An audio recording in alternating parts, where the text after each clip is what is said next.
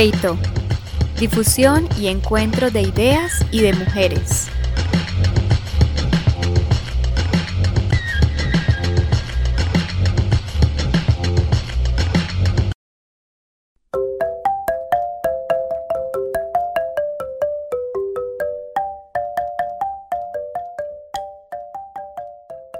Hola a todas y todos, bienvenidos a este episodio número 2 de Peito Podcast. Hoy, como en cada episodio, nos encontramos con algunas integrantes del Semillero de Investigación de Estudios del Discurso Público. En esta oportunidad, Iskra, Zulma, Giomar, Paula y quien les habla, Angélica. Y nuestras invitadas especiales desde Buenaventura, Fabiola, Vicky y Marisol.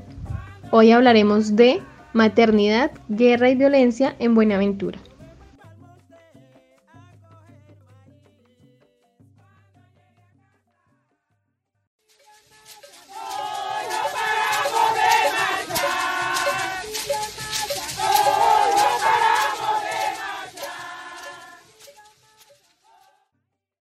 Bueno, buenas tardes. Mi nombre es María Victoria. Yo vivo en el Consejo Comunitario Alto y Medio Río de Agua. Eh, antes, era, antes era la carretera Alejandro Cabal Pombo, hoy día es la doble calzada Cabal Pombo. Alejandro Cabal Pombo, porque así se llama. Eh, primeramente, vivo en el Consejo Comunitario Alto y Medio Río de Agua y soy lideresa de acá de, de, de, de la zona rural. Bueno, entonces como la segunda de llegar fui yo después de Vicky, voy ahí. bueno, mi nombre es Marisol Congolino Rey, eh, vivo en el casco urbano de la, de la ciudad del bello puerto del Marmi Buenaventura, en la comuna número 7, en la localidad eh, Continente País, barrio San Francisco de Asís. Soy lideresa de Buenaventura, hago parte de varios procesos eh, de una organización, entre esa Madres por la Vida y Fundación Sueños Reales, hago parte también de la Mesa de Acceso a la Justicia, Víctima, Protección y Memoria del Paro Cívico. Y pues en estos momentos estoy aquí en Cali eh, en un proceso de salud que tiene mi hija. Y pues ahí vamos, Ahí vamos en la lucha. Lucha uno por los derechos de, de vivir, de tener una vida digna, pero también en eso, dentro de esos derechos está lo de la salud digna, que me ha tocado bastante luchar ahora con lo de la situación de salud de mi hija. Eh, mi nombre es Fabiola Rodríguez Salazar. Eh, vivo acá en el bello puerto del mar, como le dice mi compañera Marisol, eh, la comuna número 7 barrio San Francisco. Eh, hago parte de la organización de Víctimas Madres por la Vida y estoy en varios procesos, ¿cierto? En estos momentos soy, hago parte de la localidad 2, El Pailón, soy consejera y también hago parte de la consultiva del distrito de Buenaventura y, y en otros procesos que venimos trabajando como organizaciones.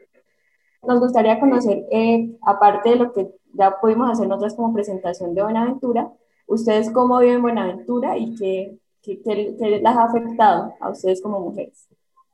Yo pienso que la pregunta no es cómo vivimos, sino cómo sobrevivimos en Buenaventura. Más bien, sí. Pienso yo que esa sería la sí. pregunta. Sí, más bien cómo sobrevivimos, porque nosotros somos sobrevivientes de esta guerra, sí. ¿eh? Sí, muy bien. De la, no sí. solamente de la guerra, de la violencia, del conflicto armado, sino de, la, de, de, la violencia estructural por el puerto. Estructural, exactamente. Y de la política. De, mejor dicho, de nosotros todo. estamos vivas y nuestros hijos están vivos por la, por Porque la me dio grande. De verdad que sí. Yo estoy que me voy a vivir a la luna. ¿A dónde? a la luna. Después de la escalera, después de la escalera para llegar allá, ¿no? Te voy a hacer una casa en, en el aire solamente para que vivas tú. Después le pongo un letrero muy grande de nube blanca que diga, dale. y ahí me van a subir, ¿no? Bueno. llévenos, llévenos. La en la luna muchacha. no hay agua, mija. En el ah, usted que sabe, ya no inventamos cualquier cosa. Vean. Ay, mija. bueno, de todos modos, soñar no cuesta Me, nada. Cuando la chica dice que si cómo vivimos, que vos le dijiste que mejor que cómo sobrevivimos, mija, le cuento que esa pregunta es, como le dijera, yo diría que como tiene de largo, tiene de ancho, ¿no? Bueno, eh, pues con, con respecto a cómo vivimos en Buenaventura, vivimos en una constante lucha por el restablecimiento de nuestros derechos. Derecho a la vida principalmente, que es el más grande y fundamental, que de ese derecho, para poder garantizar el derecho a la vida, no es solamente, como decimos, capotear las balas, sino también la salud, la educación, eh, los espacios. La salud mental también, mija, no la vaya por fuera. Exactamente. Entonces, todo eso, todos esos derechos hacen que el derecho a la vida sea un derecho a una vida digna, porque cuando nosotros en Buenaventura en el 2017 hicimos un paro, ese paro fue con la mira de vivir dignamente en paz y con dignidad en el territorio. Mm. Exactamente. Y cuando hablamos del territorio, no hablamos del territorio urbano o del territorio rural. Hablamos del todo, urbano y rural. Sí, y marea, ¿no? Porque la marea también entra ahí. Y marítima. El, el marítimo. Sí, que son zona rural también. Sí, ajá. Corregimientos, veredas, todo eso. Bueno, entonces se diría pues que cuando nosotros estamos hablando que esa palabra tiene, esa pregunta tiene como de ancho, como de largo, empezando pues por las instituciones que habíamos dicho, empezando por, por, por, por, por lo nuestro, ¿no? Eh, sí, yo creo mucha que puede poner también ahí, empezando también como por las organizaciones, ¿no? Porque es que si todo esto lo vamos juntando, lo vamos cogiendo en la mano, vamos haciendo una, una minga, una tonga, como estamos viendo las palabras nuestras, esto es un solo sobrevivir, ¿no? Porque es que eh, ahora día yo me vi una, una imagen que me mandaron ahí, donde decía que la guerra, ¿no? Y había unos muchachos uniformados, entonces ahí decía eso, ¿no?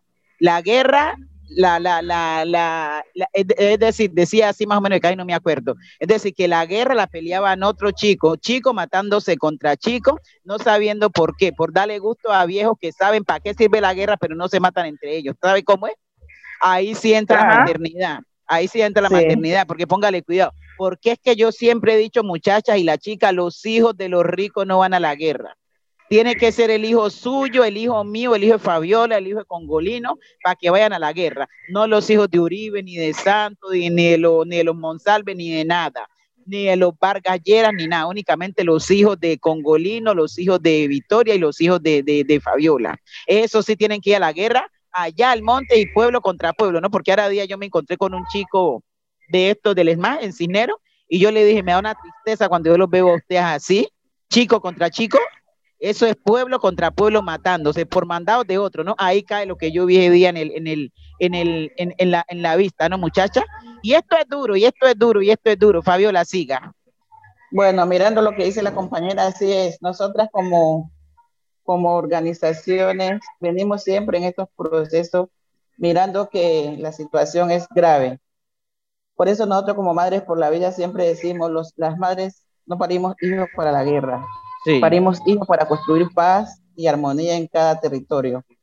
Pero hoy en día, mirando la problemática que tenemos a través de los, del conflicto armado, todo lo que nos ha arrebatado la vida, el, el, territorio, la libertad de transitar por nuestro territorio libremente, la, muchas cosas. Entonces eso nos hace pensar a nosotros y, y, por eso, gracias a Dios, hemos, varias organizaciones nos hemos organizado como para ser parte de estos procesos, para poder visibilizar lo que estaba oculto.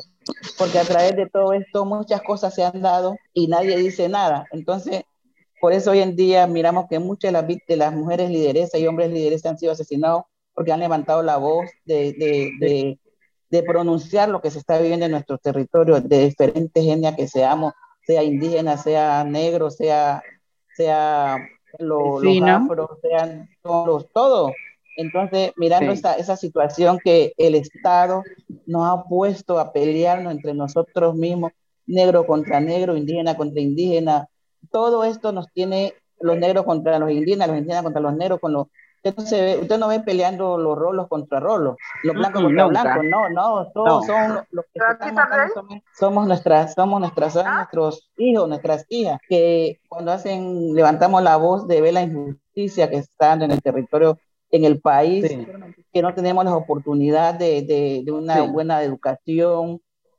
una, una, una, una casa digna, una, una, una salud digna. Los servicios básicos no los tenemos los servicios básicos todos fracturados allí, que aquí tenemos problemas, tenemos, Buenaventura tenemos nueve cuencas de río, nueve... Y no hay agua. Y tenemos problemáticas del agua, que nosotras tenemos que estar llenando una agüita, lo llega un día por el medio y llega a dos, a dos de la tarde, a las seis ya se fue, o cuatro o cinco ya se fue. Solamente hay que colocar una motobomba para poder jalar la agüita, para poder llenarla. Entonces, mirando toda esa situación, estamos como como en la, en la interpedie, ¿no? Porque yo digo, es una interpedie de B que todos nos han fraccionado, todos nos han dado como contra el mundo, nos están dando contra el golpe. Quien dice no resistan, y el territorio nos, nos, están quitando nuestro territorio, nos están sacando el territorio para que ellos, para poder ellos construir sus grandes proyectos, lo que quieran hacer allí. Entonces, estas son situaciones que nosotras como madre, tenemos que estar siempre pendientes de nuestros hijos, siempre pendientes de nuestros, nuestros nietos, de nuestros vecinos, ah, porque la comunidad es una familia, no, tenemos, no llevamos el mismo, la misma sangre, los mismos apellidos. Pero sí, una, familia extensa. Una familia extensa. Y cuando esa familia extensa se está allí, está alojada en ese territorio, el uno cuida del otro, ¿cierto? Porque a veces, yo me acuerdo cuando estaba yo pequeña, mi mamá se iba a trabajar Y, mi, y me dejaba con mi tía, con, así fuera que no fuera mi tía, me decía, yo todo el mundo para mí era tío y que era tía, porque había un respeto. Hoy en día miramos que ese respeto, esos valores se han ido perdiendo, esa por las circunstancias que estamos mirando, ¿cierto? Sí. Entonces todo esto nos, está, nos ha como, como, nos ha como, como dividido, ¿no? Estamos unos para allá, otros para acá, el uno quiere ser más que el otro, la otra quiere ser más que la otra, y a veces estamos en unos procesos y a veces queremos pasar por encima de la otra para llegar a donde yo quiero estar. Y cuando no debe ser así, porque venimos en unos procesos de hermandad, de compartir y de, y de que el dolor tuyo es el mismo dolor mío. ¿sí? Lo que tú te duele, a mí me duele. Entonces yo creo que es algo que nosotras siempre tratamos de rescatar esos valores que se habían perdido y, y hoy día estamos como volviendo a encontrarlos porque hay muchas jóvenes ahora, miramos los jóvenes que están volviendo, a empezar a tener la realidad de lo que decía la mamá, lo que decía el viejo. A veces le decían, es que usted como anda desocupado, usted anda gritando por allá, anda gritando por acá. No es desocupada, es reclamando nuestros derechos que tenemos como ciudadanos, ¿sí? Para que ellos hoy en día tengan un, mejor vivir, tengan una mejor oportunidad. Pero a, través de esa, de esa lucha y de esa, de esa, de esa, de esa, de, de, ese, de ese hablar y de ese sentir, miren lo que está pasando a través del paro, cuántos jóvenes los han callado, cuántos jóvenes están desaparecidos, cuántos jóvenes están quedando con, con, con, problemas de discapacidad, porque están levantando la voz, porque ya no quieren seguir en esta miseria, porque el gobierno nos tiene a nosotros como unos mendigos, ¿sí? Que tenemos que estar arrodillados ante él porque quieren ellos dominar el país y seguirlo dominando y que nadie levante la voz. Entonces yo creo que esto es algo que los jóvenes hoy en día se han puesto la, la camisa para seguir en ese proceso. decir, ahora sí mi mamá, mi papá y mi tío que hablan cuando les decíamos locos, tenían la razón. Ellos están peleando por lo que quieren que nosotros seamos hoy, de hoy en día. Entonces, compañera, continúen allí y vamos a hacer el, el, el, el, aporte allí, porque es algo que a todos nos duele y a todos nos, nos ha marcado y miramos que en nuestro territorio no podemos estar libremente, caminar, lo que teníamos para nosotros recrearnos ya está, ya está vetado ya no podemos pasar para allá. Entonces hay muchas cosas que nos impide ser libre como éramos antes. Sí. Y, y, es que yo estoy por creer que de eso se va tratando, ¿no, muchachas? Las chicas que están escuchándonos y nosotras también que estamos aquí, nosotras las invitadas. Porque, porque los que están haciendo esta guerra hacia nosotras eh, tanto como a los territorios, a las comunidades, a las lideresas, eso saben por qué lo están haciendo, porque ellos saben muy bien que están fracturando lo nuestro, y al fracturar lo nuestro, eso es mucho el daño que se hace. Ese es mucho el daño que se hace. Entonces es algo, como le dijera, algo ya como pre, pre, Es ¿cómo es que? algo- es algo- Pre- premeditado, ¿cómo es que? Eh, Es sí, algo Sí, estructural, premeditado. premeditado. premeditado, premeditado y estructural. Eh, Sí, por ejemplo, sí. cuando, cuando se pierde, cuando alguien muere de una familia, no solamente es la familia que se afecta, Es no todo solamente el la familia que entorno. recibe la que es todo el entorno, porque los Sí. vecinos, Sí, los- vecinas, la ese- familia, ese- los primos, persona todo, todo. vivía- Exactamente, entonces no solamente es que la familia sí, la familia es la que se recibe su dolor de, de su familia, pero también los vecinos también, cuando somos buenos vecinos, también nos Sí. afecta, también nos rompe ese tejido social Sí. que tenemos allí, que se ha fragmentado. Entonces yo creo que es algo que nosotras tenemos desde nuestras comunidades, siempre hemos sido, por ser, nosotros somos la, lo- la familia extensa y somos muy amorosas. Familia Y póngale cuidado. amorosas, Sí, así es. de y todo eso. Mm, Sí, y póngale cuidado las chicas que nos están escuchando y nosotras muchachas, y cuando se rompe ese tejido social que estamos hablando, lo primero que se rompe es la confianza.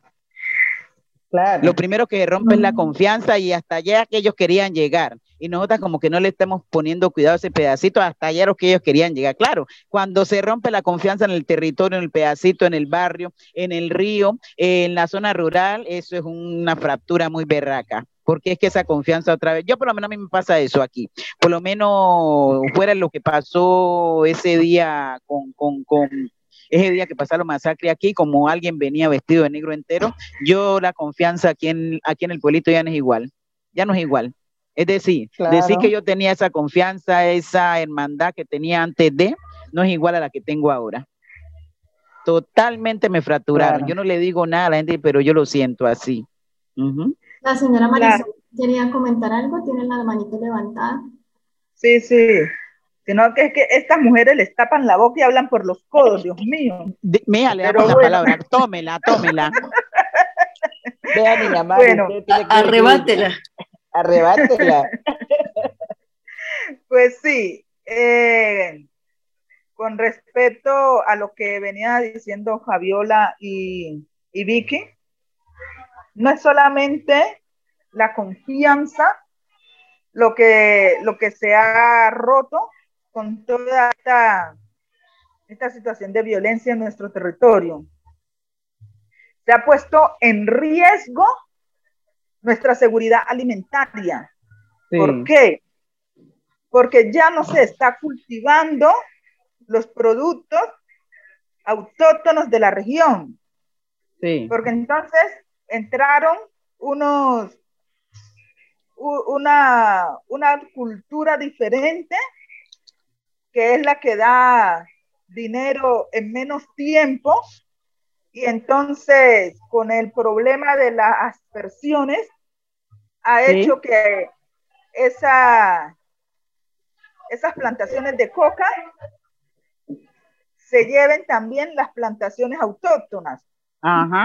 Entonces ya el chontaduro ya no lo vemos acá en nuestro, en nuestro No. territorio. El Eso lo dañó, eso lo, ya- lo dañó la fumigación.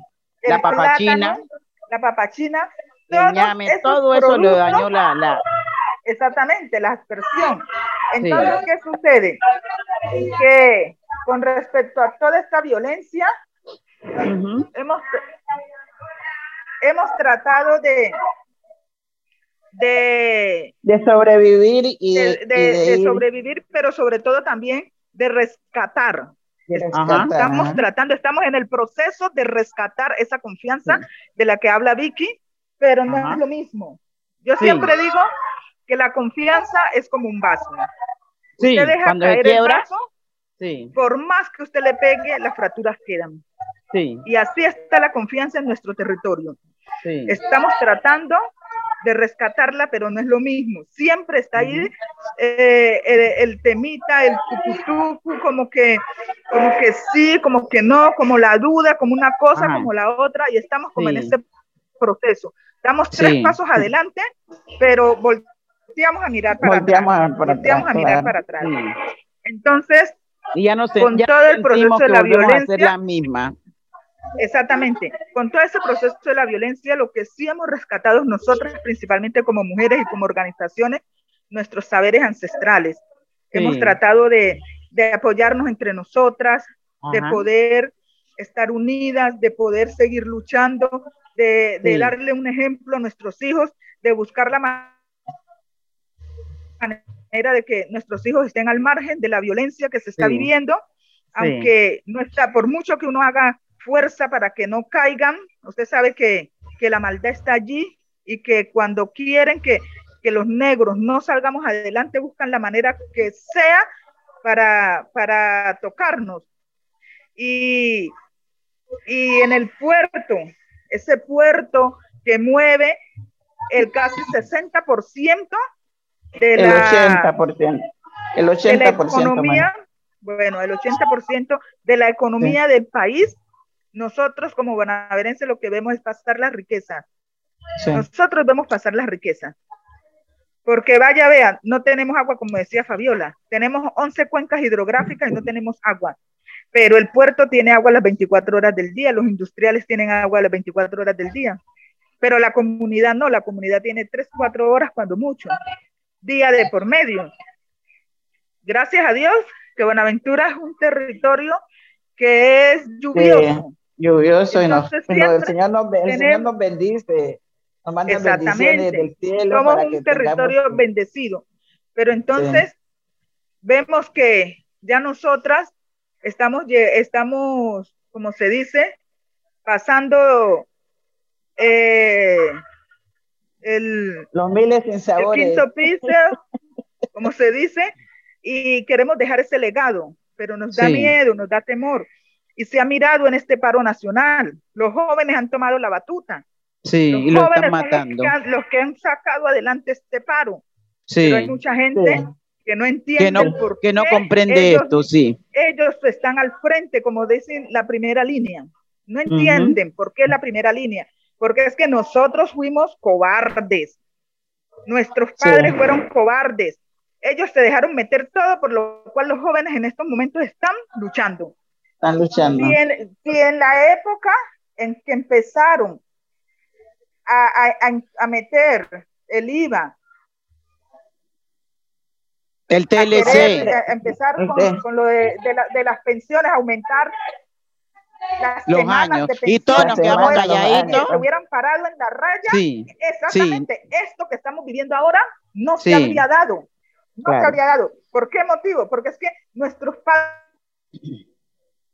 padres y nuestros abuelos como que no pensaron que las generaciones iban levantándose. Y así como ellos estaban buscando su pensión, estos jóvenes de futuro también requerían una, una, una pensión. Y eso va de generación en generación, pero no. Ellos pensaron nada más como en su momento, pero sin pensar en ese, en, ese, en ese futuro. Y los jóvenes de este futuro, a pesar de que están luchando por una educación digna, de llegar a una educación superior, porque a duras penas terminan el bachillerato, no tienen cómo ingresar a una universidad a estudiar una, una carrera que en, realidad valga la pena, son contados y los que quieren, allí en Buenaventura, los que quieren estudiar una carrera que en realidad valga la pena, les toca salir de su territorio, a aguantar humillaciones, a ser discriminados fuera.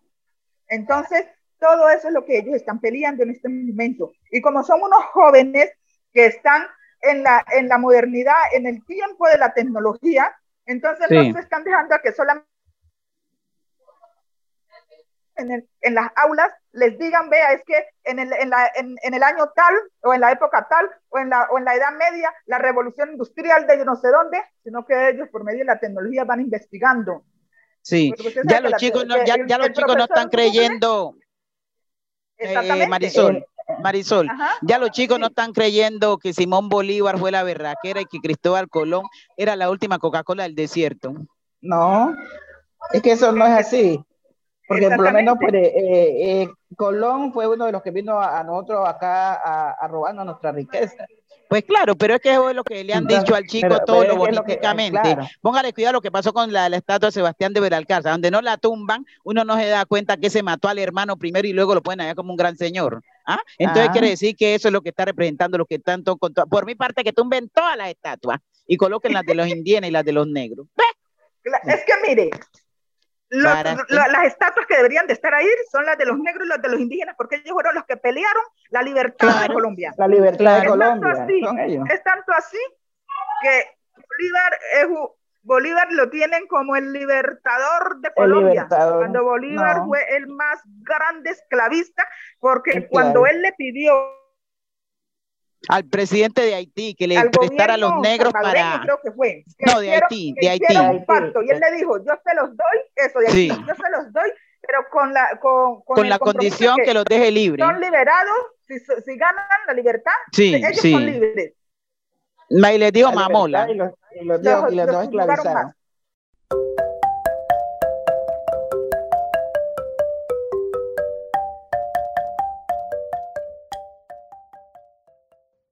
pues ya nos gustaría profundizar un poco en un tipo de violencia, y es el que se ejerce contra la mujer en el contexto del conflicto armado. Pues la agresión, la violación, el acoso hacia la mujer siempre han sido usados como un arma de guerra. Entonces, pues, eh, ¿de qué formas los cuerpos femeninos han vivido este conflicto en este caso, pues en la ciudad de Buenaventura? Muchachas, bien, ustedes por el puerto, después yo hablo de acá a través de, de, los territorios del puerto de Buenaventura, tanto terrestre como marítimo, eh, ha habido muchas violaciones, tanto de mujeres como hombres, porque a la mujer siempre los, los actores al, al margen de la ley la toman como botín de guerra, ¿sí? Entonces, la, la usan, uno, uno es la situación que la usan como para que ella la empiezan a enamorar, para que ella empiece a dar las entradas y las salidas, desde los territorios, desde, las, desde los, donde pueden llegar. Y cuando ya las utilizan, ya las tienen bien, que están bien enamoradas, cuando ya quieren salir de ellas, ¿qué hacen? Las violan, las matan y las desaparecen. Hay otras que quedan vivas porque el Dios es muy grande, pero siempre está esa, esa, esa, esa violación hacia la mujer. Otros también porque los jóvenes también no tienen la oportunidad de trabajo digno. Entonces, les ofrecen, llegan este, este mercadito hasta aquí, allá en la esquina, y tú te vas a ganar estos 500 pesos. Entonces, como el joven está desempleado y no tiene oportunidad, pues hace el mandado, ¿sí? Cuando a veces, cuando ella quiere ver, está en problemas bien graves. Y para salir de ahí ya es diferente, porque empiezan allá, también empiezan a, a inducirlo a que vaya tomando, eh, a fumar la marihuana, a fumar, le, dan a las jóvenes, muchos jóvenes, inclusive con la niñez, empezaron a darle los, las sustancias psicoactivas en los productos como el helado, el boli, todo eso empezaron a darles a los niños para que fueran como cogiéndose, empezándose a inducir por lo que es hoy en día lo que son los, las sustancias psicoactivas. Eso nos ha, eso ha marcado mucho a muchas familias porque ya los hijos son adictos a eso y entonces respecto a eso empiezan a coger otros pasos y empiezan a tener la fuerza para seguir desmembrando al mismo compañero, a la misma familia, si es posible. Y entonces todo eso nos ha afectado a través de, de, nuestro territorio, porque nosotros miramos, es un niño que lo vimos crecer, lo vimos nacer, lo vimos nacer, lo vimos crecer, hasta, lo, hasta le quitamos los pantaloncitos, lo vestimos, y hoy en día son grandes actores que están haciendo disturbios en nuestros mismos territorios. Entonces yo creo que esa violación, ese, ese, ese, esa, esa, esa, esa, esa cosa que se da, hace parte de la estructura que tenemos a través de un gobierno que no ha brindado una garantía, ¿sí?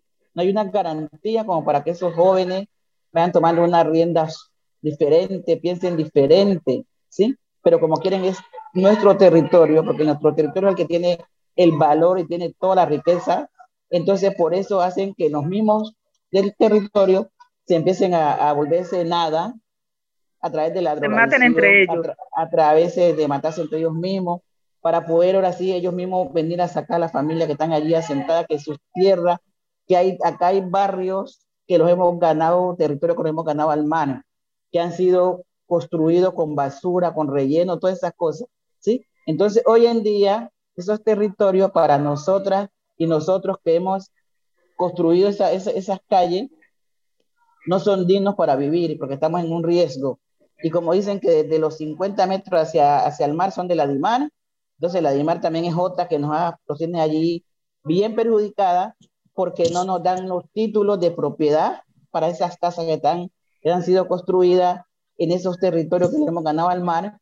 Entonces, pero por las grandes empresas, los grandes empresarios, sí pueden montar una, una empresa bien grande donde pueden construir los edificios, poner los containers, poner todo lo que tienen que ver con su, con sus problemas de los megaproyectos y con, su, con lo que se llama el bolsillo para ellos. Y los que estamos acá en los territorios somos los más afectados porque nosotros somos, somos los que hemos construido estos territorios a base de sudor, de enfermedad.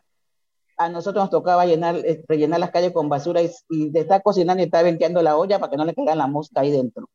Estábamos comiendo y está con el, con el ventilador prendido para que no entrara la mosca al plato. Pero hoy en día, todo eso que pasamos, que hemos pasado, toda esta situación, para nosotras ya no es, no es, no es viable, ¿sí?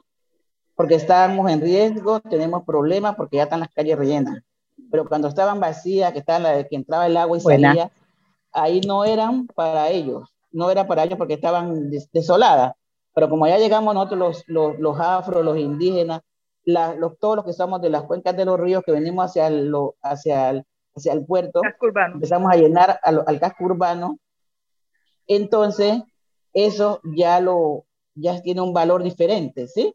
Entonces todo eso nos ha marcado bastante, porque miramos que somos familias extensas y cuando nos quieren sacar de nuestro territorio para llevarnos a una casa, a una casa, por lo menos aquí en Buenaventura, mucha gente que vivía en el barrio San Yu, en la Inmaculada, acá en San Francisco, en Ujú. todos otros barrios, los han San José, ya no van para- a saber qué es San Yu, para- San José. para San Sí. José, exactamente. San José es un caserío, muchacha, de casas palafílicas como- que llegan en, en- que son en el mar, son altas, y ahí Ah, llega la ajá, marea. por ahí, por- esto queda por Y la el barrio. San José es el, el, el barrio más antiguo de Buenaventura, el, Sí. el primer barrio de Buenaventura.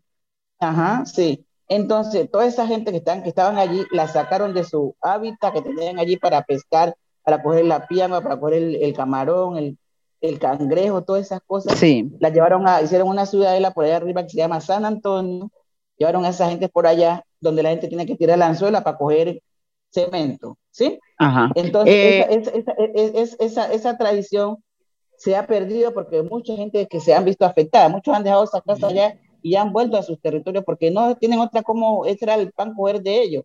Y además su- trabajaban solamente, solamente de la, de la pesca, también era la madera, el, el, la, la corta de, de, de los cultivos, tenían sus cultivos de, de, Pianguaban finca también. allá, pianguar, todo eso.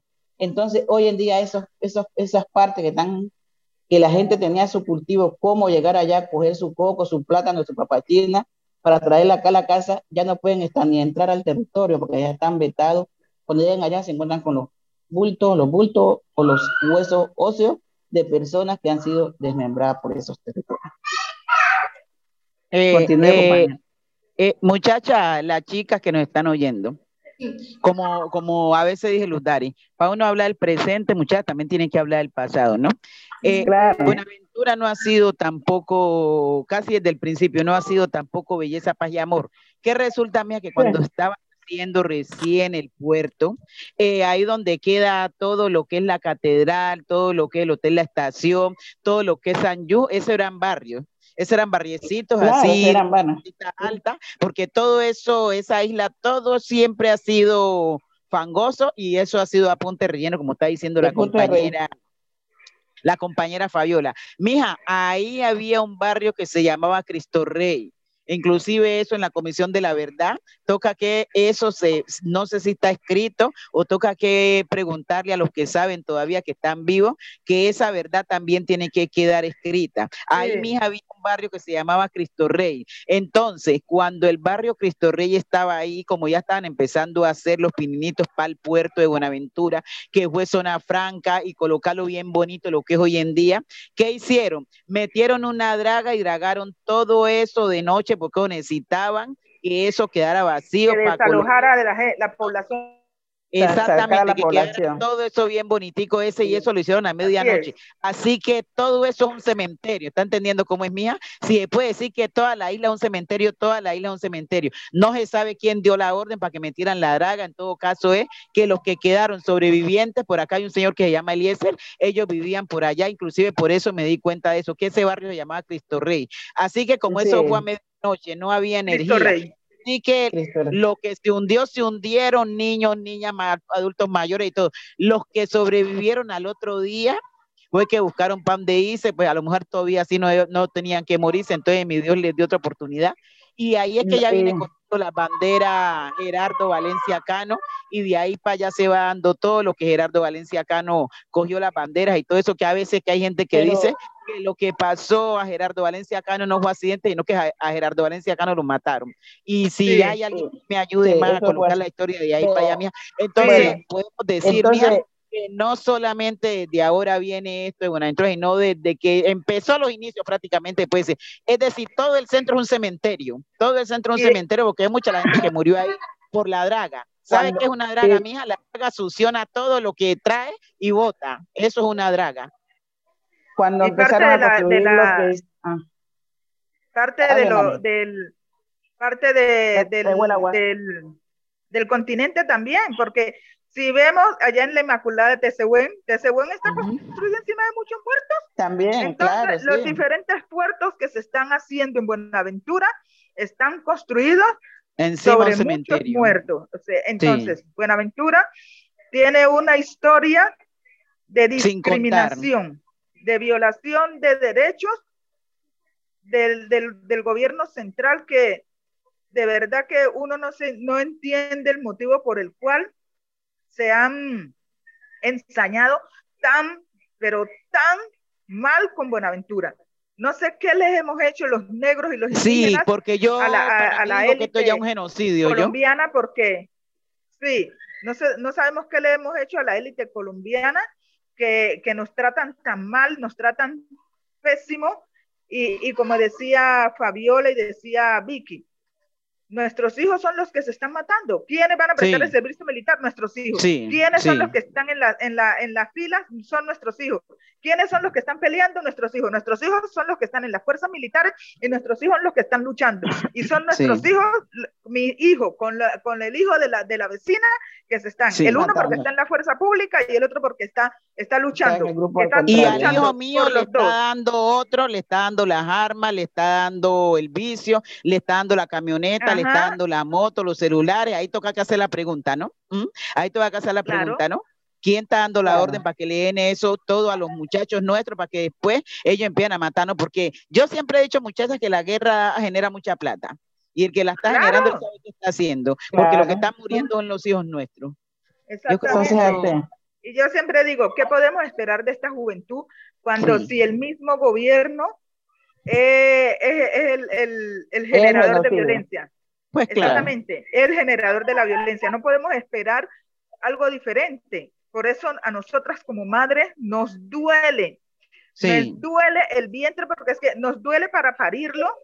Y nos duele ver morir nuestros hijos reclamando unos derechos que es deber del gobierno.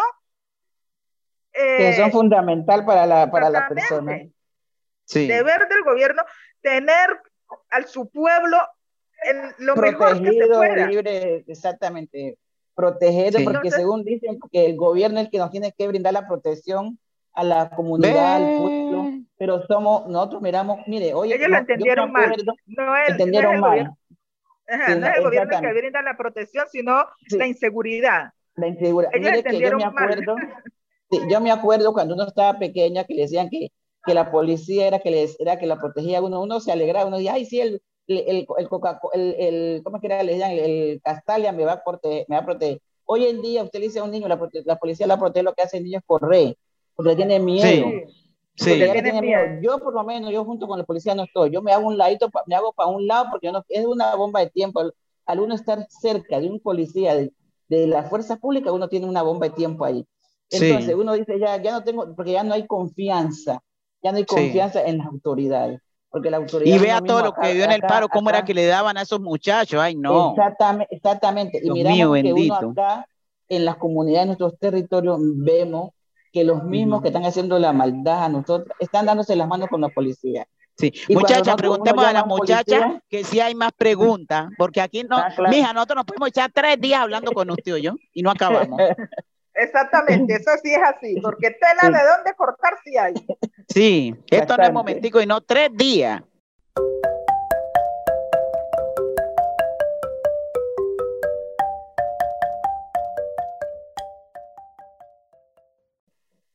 Sí, eh, bueno, eh, Marisol, Fabiola y Vicky, eh, yo he visto cómo muchas veces desde la radio, por ejemplo, el tono que usan los periodistas que están normalmente en Bogotá hacia las personas que habitan, digamos, el Pacífico en general es un tono muy confrontacional, ¿no? De reclamo todo el tiempo. Sí. Y es un tono que, que no procura entender.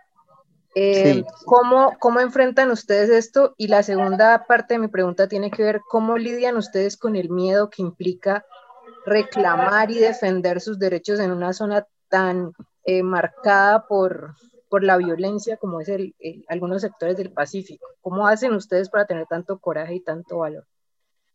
Yo creo que confrontan en la medida en que supuestamente las comunidades del Pacífico eligen unos representantes tanto al Senado como a la Cámara, unos congresistas, para que vayan allá a pelear o a, a buscar cómo mejorar las condiciones de vida de la población del Pacífico colombiano.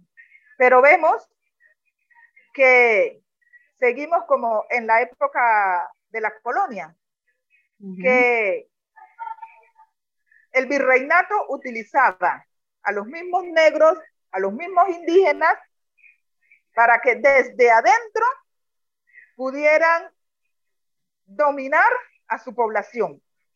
Entonces, ¿qué sucede? Cuando llegan allá los que nosotros elegimos para que vayan a, defender nuestros derechos y a buscar, a, le- a legislar para mejorar la situación, la dignidad de la población del Pacífico, se encuentran con una barrera de corrupción, claro, e ingresan allí, porque como decimos, salimos de, una, de un, de un territorio pobre donde ha habido escasez y llegamos a donde hay algo que no hemos visto.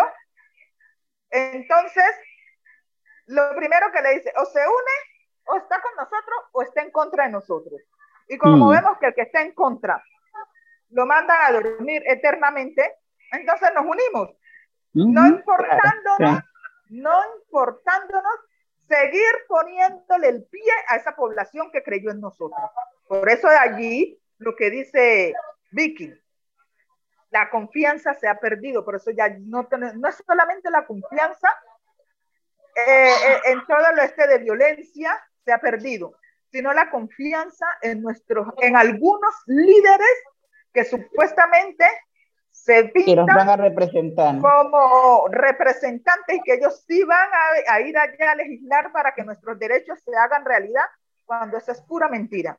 Entonces, en ese sentido, ¿cómo, es que puedo, ¿cómo puede ser posible que nosotros elijamos a alguien para que nos siga ultrajando, para que nos siga maltratando? Es como cuando dice, esa mujer vive con ese señor que la maltrata, pero a ella le gusta.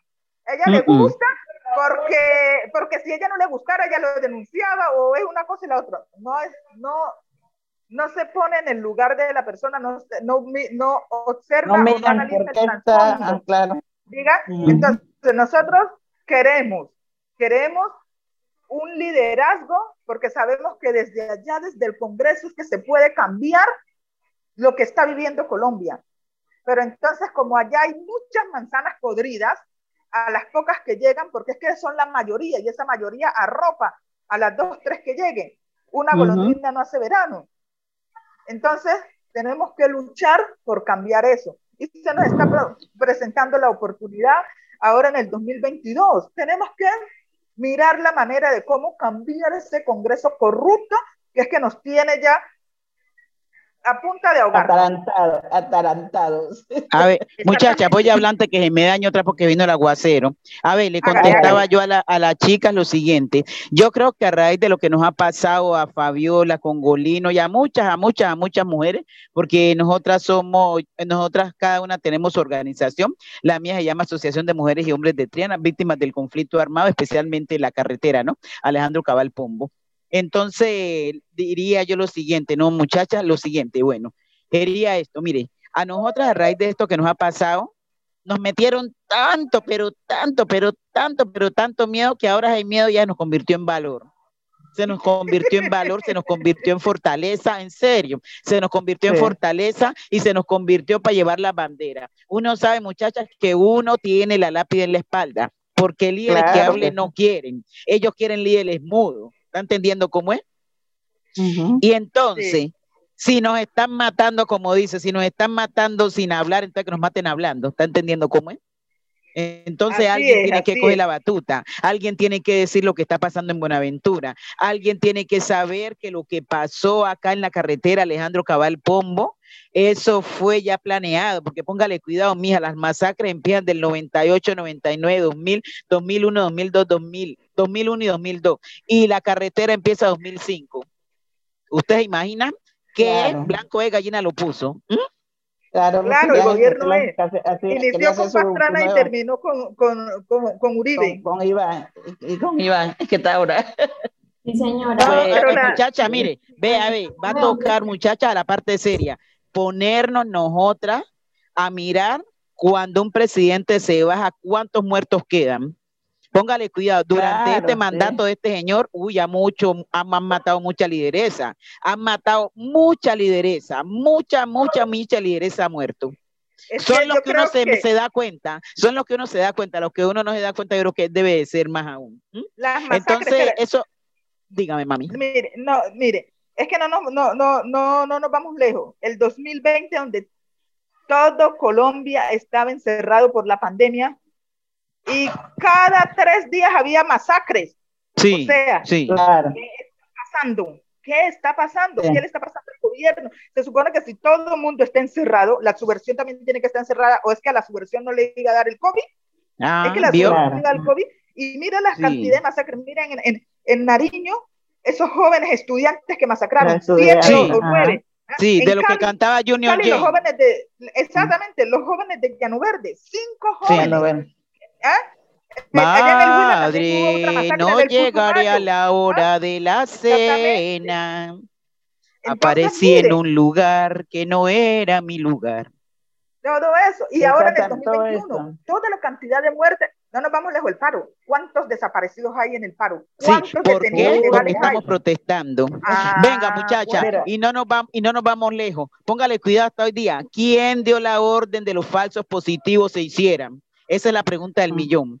¿Quién dio la orden? Porque ninguno de esos señores de allá va a hacer algo siempre y cuando los de arriba no le digan nada. ¿De cuáles falsos positivos? ¿De la era de Uribe o la era de, de, Sí, de cuáles falsos? de todos los que se aparezcan, pero de la era de Uribe más aún, porque con él fue que empezó a la evidencia de, de, de, de, de los falsos positivos. De, ¿Quién los- dio la de las madres de Soacha. Sí, de las madres de de Soacha, Soacha y todo eso, ¿no? Y, y, y de las madres de acá, de, de- muchas madres que de tuvieron.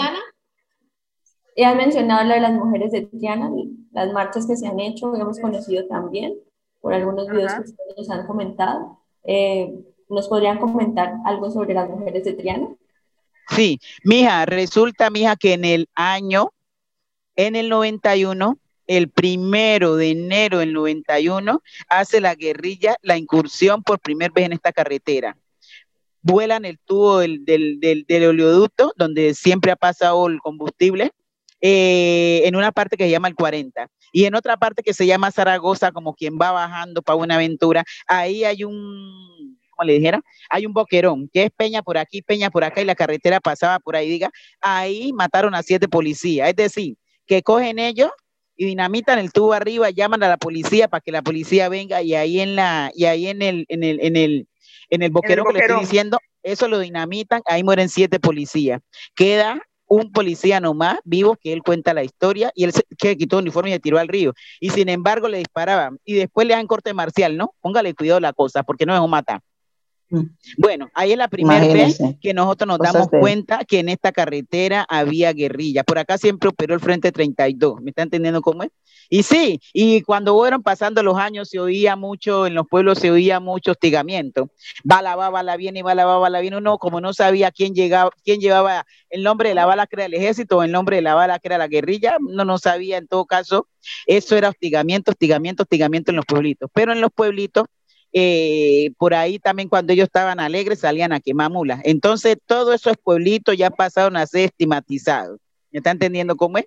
Por lo menos, si queman una, una mula en el Calima, si queman una mula en Triana, si queman una mula en Córdoba, ah, no, los, los, los guerrilleros de Córdoba, ¿me están entendiendo cómo es? Y desde ahí ya se forma que toda esta carretera de zona roja, de Cisnero al Calima.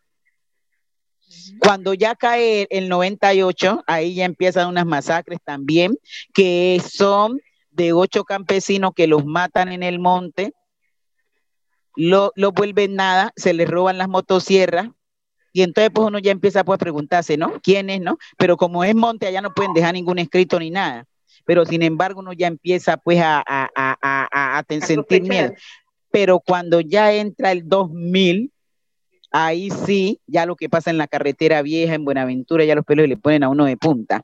¿Está entendiendo cómo es? Cuando ya salen de allá de la carretera vieja, ahora sí vienen acá a la carretera nueva, empiezan por el Calima, de ahí pasan aquí a, a, Catanga, que es sobre la carretera, donde empieza, esa era la house con el mando de alias HH. Él, él, él, él, en una audiencia que estuvimos en Medellín, él dijo que él se hacía cargo cuando sale la 975. ¿Es Calima? Sí, ajá, sí, Bloque Calima. Cuando sale la 975, él dice, él, él, dice que él se hace cargo de todas las muertes que pasaban en el 2000, el 2001, porque él era el comandante del bloque Calima. Y en las masacres que él hacía, ahí quedaba los letreros, ¿no? Las AUC, las AUC.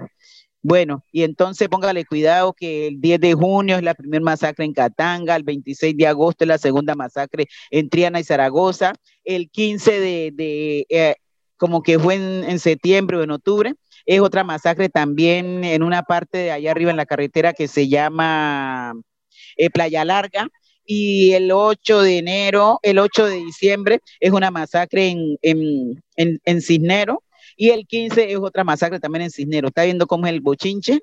Entonces, pues claro, diga.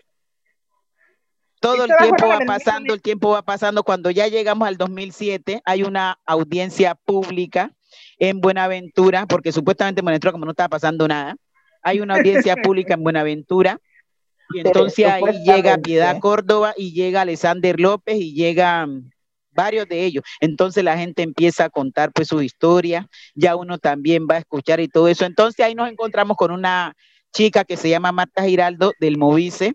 Entonces le digo yo a ellas que como ellas andan en su proceso, que cómo hacía. Entonces nos dijo que nos teníamos que reunir todas para que hiciéramos una organización. Y prácticamente así nace Mujeres y Hombres de Triana para la chica que me estaba preguntando. Y entonces ya con ella llevamos un proceso que entonces dijimos que como la masacre acá había sido el 26 de agosto, que íbamos a sembrar unas cruces, hacer las conmemoraciones cada, año, se hacía la misa a nombre de los muertos, pero que en la organización de nosotras entraban todas las personas que hubieran sido asesinadas no importa que hubiera sido en ese año, hubiera sido en otro año, pero eran bienvenidas ahí porque de eso trataba. Y entonces ya tenemos en construcción la Casa de la Memoria, y entonces así nos fuimos organizando. Todas las mujeres que estamos allí en la asociación somos víctimas del conflicto armado. Ahí sea no sea de esta carretera, ahí sea de otra, de, de otra parte que le han matado ser querido, bienvenida sea. Y también venimos trabajando con el PCN y venimos trabajando con Madres por la Vida y venimos trabajando con una, con una con una organización que tenemos que se llama Red de Mariposa de las Nuevas Construyendo Futuro. Y así muchas, es decir, mami, eh, para que la chica nos entienda, nosotros somos organizaciones dentro de otras organizaciones. ¿Me está entendiendo cómo es mija el bochinche? Esa es una red de eh, redes eh, sobre de, redes. Red, sobre redes. Esa es una madeja que no se le encuentra la pita por ningún lado. Por ningún lado. Bueno, muchísimas gracias por contestar. venga, mi otro pedacito cuando la chica dice que las preguntas que nos hacen de allá, desde Bogotá, son como muy tantas. Es para que usted vea, muchacha, que ese es un racismo estructural. El señor que hace esa pregunta, él sabe con qué intencionalidad lo hace. Y es que en el acento que el señor lo hace, uno sabe que él lo está ofendiendo a uno. Uno sabe muy bien, mi abuela decía, mija, para usted decirle marrana no necesitan otra cosa nomás que mostrarle el chiquero. Así que así lo hacen esos señores. Y uno se pone a, mirar, ¿no? ¿Quién son los dueños de Caracol y quién son los dueños de RCN? ¿Y ellos para quién trabajan? Así de sencillo, mami. Claro, así, es. sencillo, claro. Ah, para buen entendedor, con pocas palabras basta. Sí, sí, esos son, estas son frases que lo, lo, lo, dice porque siempre uno está dando la, la verdad y ellos están metiendo otro lado que no son. Entonces, nosotros por eso ahora a través del paro, este paro que está, hemos tenemos en Cali tienen pues un periodista que es del, Canal 2, que ese hombre se ha dado todo por, por el pueblo, por los jóvenes, donde lo llaman, él está allí, y otros, y otros que han venido de, la, de internacional, ¿no? Otros medios internacionales que están dando la verdad, porque los que es Caracol y, RCN, todo lo que es de lo que han pasado con los muchachos, con los adultos en los territorios, no lo han divulgado, solamente ellos divulgan cuando le tocan a un policía que son del mando de ellos, entonces sí. ese sí dicen, ay que mire, es que estamos pagando yo no sé cuántos millones por, porque encontrar quien afectó a este policía, quien lo asesinó, quien lo Ahí se hay recompensa. Pero ahí se hay recompensa, pero cuando están matando a los líderes, a los jóvenes que están que están son vándalos, son vándalos. son los vándalos, los catalogan como los vándalos. Muchos de los jóvenes quedaron en esos, vayan a mirar en esos cañaruzal de la avenida, en la, en la, en la recta Palmira, Palmira, el aeropuerto, Buga, todo eso por allá. Eso allá hay muertos que no han aparecido porque están allá, porque muchos los tiraban allá a los, a los, a los, a los barriales, a los cañaruzal, a los, a, la, a los ríos. Muchos Hasta ríos la basura, fueron, en la basura y que encontraron una cabeza. eh, exactamente, entonces esos fueron tan, tan eh, tor- torturados que los han desaparecido. Entonces, eso no lo habla la, la RCN ni Caracol, porque son No. de los que tienen el, la voz y mando, ¿cierto? Entonces, cuando los tocan a ellos, ahí sí les duele, ahí sí ponen a, a decir tantas cosas. Mire lo que pasó con, aquí, aunque me meto en lo que no me importa, porque esas cosas ya de alto gama, eh, con el marido de la, de la que cogieron en la avioneta con, lo, con, la, con, la, con la aerolínea, con la, con la sustancia psicoactiva. Sí, La- con el poco de ¿sí? coca. Exactamente. Alejandra ¿Qué pasó? Karate. Ajá, Ah. ya le, ya lo, ya- sí, Ah. le dieron casa por cárcel, lo soltaron. Sí, pues. Ahora no Rico. lo, lo encontraron inocente, lo encontraron inocente, que es víctima de, de, de- la mala la volada y no sé qué más, inocente. Fuera un pobre que, que hubiera hecho eso, entonces, es decir, eran- ya, estaba, ya lo habían extraditado hasta para Estados Unidos. Sí. Porque hay cosas que, que sinceramente que uno mira que siempre el pobre es más pobre y es más azotado por los más grandes. Mi abuela grande decía, Fabiola. Entonces, Fabiola, mi abuela eso. decía, Fabiola, mi abuela Ajá. decía que las gallinas de arriba cagan siempre a las de abajo. Así de estamos de abajo, nosotros. y es- eh, así estamos. Entonces, eso, eso estamos. Entonces, nosotros a través, como, lo- como la- cuando nos, como nos preguntaban, ¿cómo reclama? La re- el reclamo de nosotros es de la vivencia, de, nuestro, ter- de lo que hemos vivido, de la- en las marchas, en los plantones, en la, mandando tutela, haciendo eh, como unos aliados que nos miren desde afuera, porque sinceramente desde en nuestro país no está, pasa- no está pasando nada, aquí en nuestro territorio. En nuestro país no está pasando nada. Entonces hay que aliarse con las personas de afuera, las ONG de afuera, que eso sí nos prestan la voz para nosotros reclamar y poder hacer vivencia de lo que estamos, de lo que nos ha pasado. Y que Eh, todo esto nos, nos- nos- nos ha marcado. Entonces, todo eso es que la- al, al Estado no le gusta que hagan, cuando la gente quiere hablar, entonces empiezan a callarlo, a decir, no, Materiles contigo. este, este está hablando demasiado, hay que, darle- hay que cerrarle la boca. Entonces son Sí. cosas que bastante fuertes. tú, hab- tú hablas que, que siempre están con eh, una discriminación eh, hacia los pobres, pero es que hay que mirar quiénes son los pobres. Los pobres de Por Colombia eso. son los indígenas y los negros. Los Por negros. eso, Entonces, sí, es- esa eso. discriminación Sí. es, yo no sé qué le hemos hecho, porque mire, a ellos, si claro, vemos la historia, si vemos la historia, los dueños de la tierra fueron los indígenas, porque cuando se indígenas. supone los que llegaron los conquistadores, los Ajá, indígenas sí. ya estaban aquí. Ya están aquí. Ellos no Nosotros descubrieron negros- nada porque acá ya había gente. Exactamente. Llegaron Nosotros llegaron los negros los fueron y los desarraigaron de su Eh, terruño, de- de que era su África. África. Cuando, los, cuando ellos esclavizaron los, a los indígenas, que ya los indígenas no daban más, Ajá. entonces fueron Entonces, a buscar a África a los a rayas atraer a como los se negros. pesca a los peces, fueron y pescaron a los negros de las diferentes tribus que habían en África y los traían en barco en barco. en esa trata de personas transatlánticas Sí, que los que no alcanzaban se, le- se morían y, en- Se- y allá en, el- en Los el mar tiraban. hay un poco. Y los que pudi- y los que y los que ellos mismos se, que se- tiraban acá al, al con grilletes hacer Ujú. trabajos pesados Sí. y aquí a- en Colombia se quedaron Sí. ¿ya? Claro. pero es que nosotros los negros nunca fuimos nuestros ante- nuestros a- ancestros nunca fueron esclavos No. ellos No fueron los, esclavos. los volvieron Sí. esclavos entonces Y, lo, y exactamente, Exactamente. Y, y- de y- allá- ¿Qué es lo que y- y está otra cosa que no que se dice tampoco en la historia, eso. y otra cosa que no se dice tampoco en la historia, muchachas, que le interrumpo, que es que cuando fueron a esas tribus a coger todos los negros, lo éramos reyes, había reyes eran rey- allá allá había y rey reinas. reina. Eh, póngale cuidado, ellos, eh, ellos, ellos sabían mucho de plantaciones como el azúcar. Ahora otra cosa, la caña de azúcar fue traída de África. ¿Y quién sabían de las plantaciones? Los negros. Los negros. Así que eso ahora que están esos dueños que tienen esas grandes industrias, las Manuelitas y las otras que yo no sé el nombre, todos esos cañauzales son, son fueron de la a, punta de latigazo y de sangre de los negros. Porque ellos eran los que sabían lo que eran las plantaciones de, de, de, azúcar. Por eso, por eso no la aquí, tenemos, aquí, eh, tenemos, una eh, historia Fabiola, de la nera Casilda, de la nera eh, Casilda, Fabiola, que fue Fabiola, una, que ajá, dígame.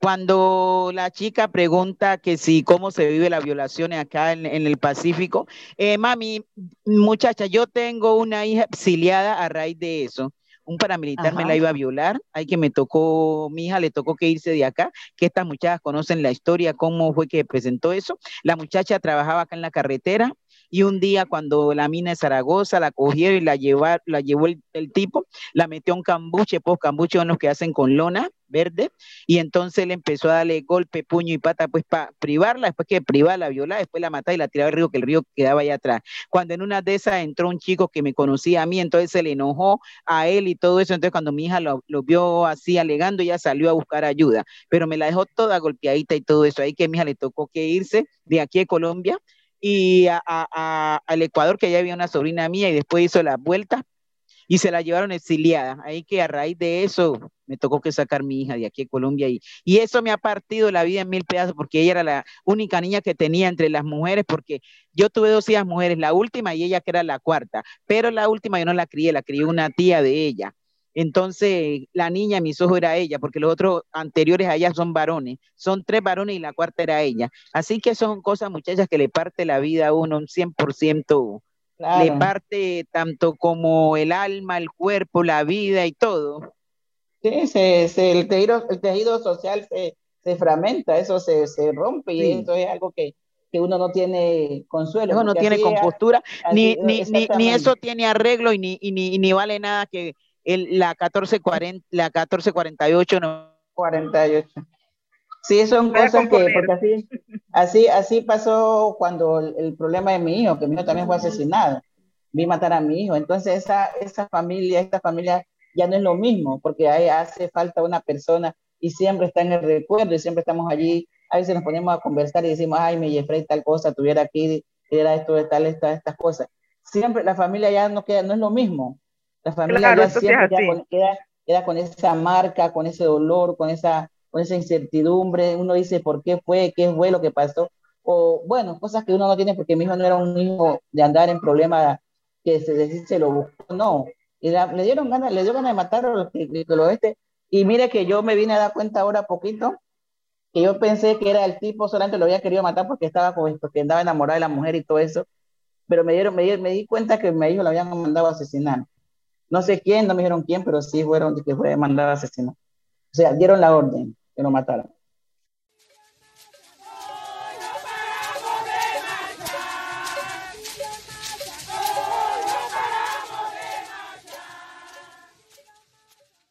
¿En qué momento empezaron a identificarse ustedes como líderes de sus comunidades? Uh, nosotras, por ejemplo, yo acá hacía parte de, mi comunidad. Yo tengo 40 y, 37 años de estar viviendo aquí en este barrio. Y, y cuando yo llegué acá, pues yo no, no, no, me gustaba pues mucho lo que era lo social, cosas Siempre era con mi familia, mis hijas y todo. Pero ya después empecé a ser parte de la, de la, de ese entonces había una capilla que se llama San Francisco, ¿sí? Acá del barrio, el nombre del barrio. Entonces empecé a hacer, en esa capilla empezamos a hacernos reuniones, a estar en las lecturas, a estar en las cosas así, de la, en, la, la escuela Francisco y Clara, teníamos también la fundación, empezaron a hacer una, a través de eso empecé a hacer ya parte de la, de la, de la, de la, de la parroquia, cuando la abrieron parroquia, hacer catequista en la parroquia, hacer eh, proclamadora de la lectura, y empecé a asumir ese liderazgo, ¿no? Empecé a, a asumir ese liderazgo como siempre acá y empezamos cuando ya había, hacíamos, eh, miramos cuando estábamos haciendo la construcción del barrio que estamos rellenando, Entonces siempre me, me decían, doña Fabiola, hagamos la olla comunitaria para que, para que hagamos la guapanela. Entonces yo me, me prestaba para eso, decíamos colocar esto y vamos haciendo. Entonces siempre fui como, mejor como, como metiéndome en el rol de liderazgo, ¿sí? Entonces yo me fui, me fue gustando eso de mí también y empecé. Entonces, a través de la muerte de mi hijo, yo empiezo, pues no estábamos organizados, nada, estábamos cada uno por su, no conocía, yo no conocía a Victoria, no conocía a Marisol, sí la distinguíamos, pero no teníamos una amistad pues de, de lleno. Y mucha gente va porque hacemos parte de la parroquia y todos pues, como amiga, como porque Marisol también hace parte eh, de la, de la parroquia, hacía parte de nosotros de las parroquias. Entonces yo siempre. Entonces cuando ya empezamos a hacer... Padres por la vida. Y ahí entonces cuando a través de la muerte de mi hijo, me invitaron a Bogotá a un encuentro que había nacional, en el, eso fue en el 2007, eh, por la Semana de la Paz en Bogotá. Entonces asistí a ese, a ese, encuentro con otra compañera y allí vimos que había muchas organizaciones que estaban ya formadas y estaban eh, hablando de la organización, no sé qué, pero nosotros estábamos sueltos. Entonces traímos acá esa, esta organización. Entonces de ahí empezamos ya el liderazgo. Entonces ahí empecé a llamar a Marisol, que le habían asesinado al hermano. Empecé a llamar a, ya empezamos con Vicky también, que tenía problemas del esposo, las mujeres de Triana bueno, empezamos a hacer intercalar así. Entonces nosotras empezamos a hacer un, estábamos, en ese entonces con la fundación, con la organización de esa, con el PNU, Naciones Unidas, PNU, Naciones Unidas, ¿sí? Entonces ellos eran los que nos ayudaban, entonces empezamos a hacer el barrido de esas organizaciones, de las mujeres que habían pasado por esos dolores que nosotros estamos pasando, y empezamos a hacer ese barrido y recogiendo la historia desde cada quien de esas mujeres llegamos donde Vicky, donde muchas, incluso que a nosotras con mi otra compañera nos iban en, en Calima, nos iban a, a, desaparecer, nos iban a matar, digámoslo así, porque andamos escuchando. Yo les dije ya que no fueran para allá. Las voces de las víctimas directamente, y Vicky nos dijo, no vayan para Calima, que eso está duro allá, y nosotros, no, pues vamos allá, y nos fuimos allá, y casi nos matan, gracias a Dios que tuvimos buena, la vida nos protegió y todo eso, y tuvimos, fuimos ágil, ágil, pues, y salimos de allá liberada de eso lo que pasa es que cuando uno lleva el, eh, el liderazgo en la sangre y lleva el dolor, quiere ayudar a otros sin importar el riesgo, pero cuando ya en realidad está el temor allí, que puede decir que lo está viviendo como lo vivieron estas mujeres ahí, como que vinieron recién a caer en cuenta, no les interesó que Vicky le, le, les dijera que no fueran, sino que hasta que no les sucedió, no entendieron. Exactamente, ya nos estaba previniendo, pero hasta, hasta me asquearon. Dice, ve. A ver, nosotros vamos para allá, nosotros vamos para allá. Nosotros botas locas le, le, decimos ahí. Entonces ahí empezamos a hablar con la hija de Vicky, que nos decía pues, que, que ella era una, que, la había, que se sentía como una mariposa de la, la Bueno, todas esas cosas. Bueno, muchas cosas. Entonces, cuando nosotros salimos de allá, llegamos acá, con mis compañeras no, pues, nos, nos abrazamos, nos, hasta nos miramos de los mismos nervios que teníamos, nos orinamos, nos reíamos, llorábamos, pero era cosas impresionantes. Entonces, a través de eso empezamos a ir buscando las otras mujeres, las otras compañeras, cuando veíamos que mi hijo está desaparecido, mi marido me, me desplacé, el territorio me desplazaron de mi territorio. Venga para acá, que nosotros estamos en una organización de todas esas víctimas, pero nosotros tenemos todos los hechos victimizantes. Tenemos de violación sexual, tenemos de, de violencia intrafamiliar, tenemos de los asesinatos, las desapariciones, de discapacidad, tenemos todos los hechos victimizantes. Entonces, este es más de por la vida que nosotros siempre empezamos a trabajar lo que es el duelo, ¿sí? Ahora tenemos el duelo, y el acompañamiento de esta, a esa, a esta, a esa familia. Entonces, nosotras desde ahí empezamos con las mujeres, hacemos, inclusive que empezamos a hacer los cuerpos ausentes, cuando no nos entregan el cuerpo, que uno de los desaparece, empezamos a hacer el, cuerpo, el, cuerpo ausente para que esa persona tenga un descanso en paz y todas esas cosas. Y a través del alabao hacemos los rituales, hacemos la, todo lo que es, que es de nosotros, acá de, de, de nuestros ancestros, que nos, Ah, al pasar por una iglesia, yo vi una madre llorando que su hijo se había muerto y era la una de la tarde, que su hijo se había muerto y era la una de la tarde, y ay cómo suena, y ay cómo retumban golpes en la tierra y hasta la tumba. Y todo eso está perdiendo, mami, todo eso está perdiendo.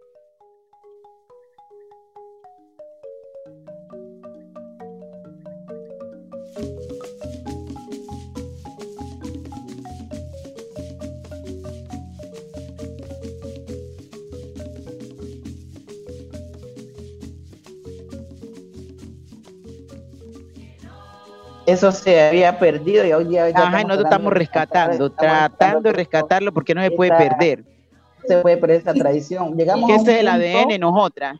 Llegamos hasta un punto que nuestros muertos no los velábamos en la casa. Pues ya no se podía.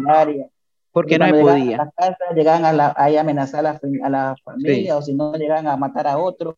A matar gente ahí, sí. Acompañando, entonces la gente de ese temor se, ya se daba era por irlos a, velar en una funeraria y de allá lo tenían un ratito en la casa para que le dieran la despedida a la casa, así para el cementerio. Miren todo eso que llegamos. Hoy en día ya la gente está empezando a velar sus personas en su casa, sus muertos, a empezar a hacerle sus alabados, sus, sus arrullos, lo que es todo lo que tenemos que es como su tradición, que nosotros somos como negros, somos de, de, tradiciones que nos ha gustado su cultura y que, y, que, y, que, y que nosotros todo eso nos ha nos habían vetado que no podíamos hacerlo y hoy día ya gracias a Dios tenemos la libertad de hacer sus cosas con temor y todo, pero a veces lo, lo, lo, estamos haciendo. Porque a veces uno dice, hay personas que le ha tocado amanecer con la sola familia allí. La sola familia, porque ya la gente te va tempranito hasta las 7, 8 de la noche, 9, y ahí cada uno se va para su casa. Entonces, los que estamos arriesgando, los que estamos ya en la familia, ¿sí? Entonces, es algo que ya uno, pues, poco a poco se va rescatando esa tradición. Sí. Sí, hablando de esto, hablando de, de los hijos y de, a pesar de estas diferentes acciones, tanto individuales o colectivas, aunque sea un tema como preocupante para las mujeres y jóvenes de Buenaventura y pues el resto del país, es el surgimiento de esas generaciones que han, que han sido abandonados por diferentes actores de la guerra, que esto Vicky lo ha denominado hijos de la guerra.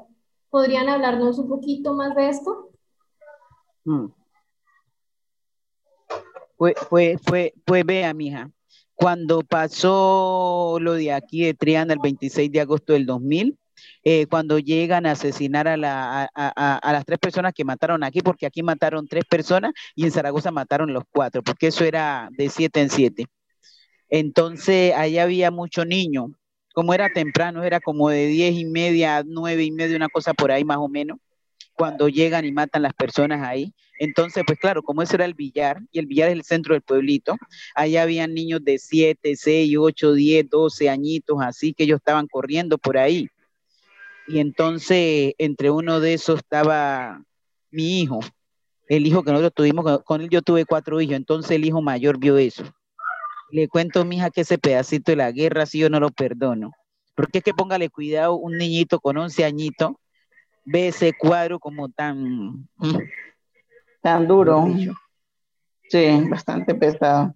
Ese cuadro como tan grande, ¿no? Para un niñito de 11 años, porque él lo mataron con, con fusil, él le pegaron un disparo en la, por atrás y la bala le salió por el ojo.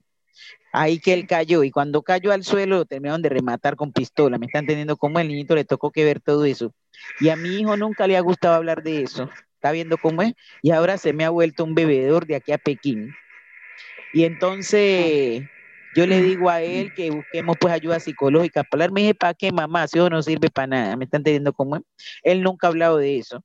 Así que yo me pongo a pensar, muchacha, él se está matando con la bebida y con eso mismo me está matando a mí también lentamente.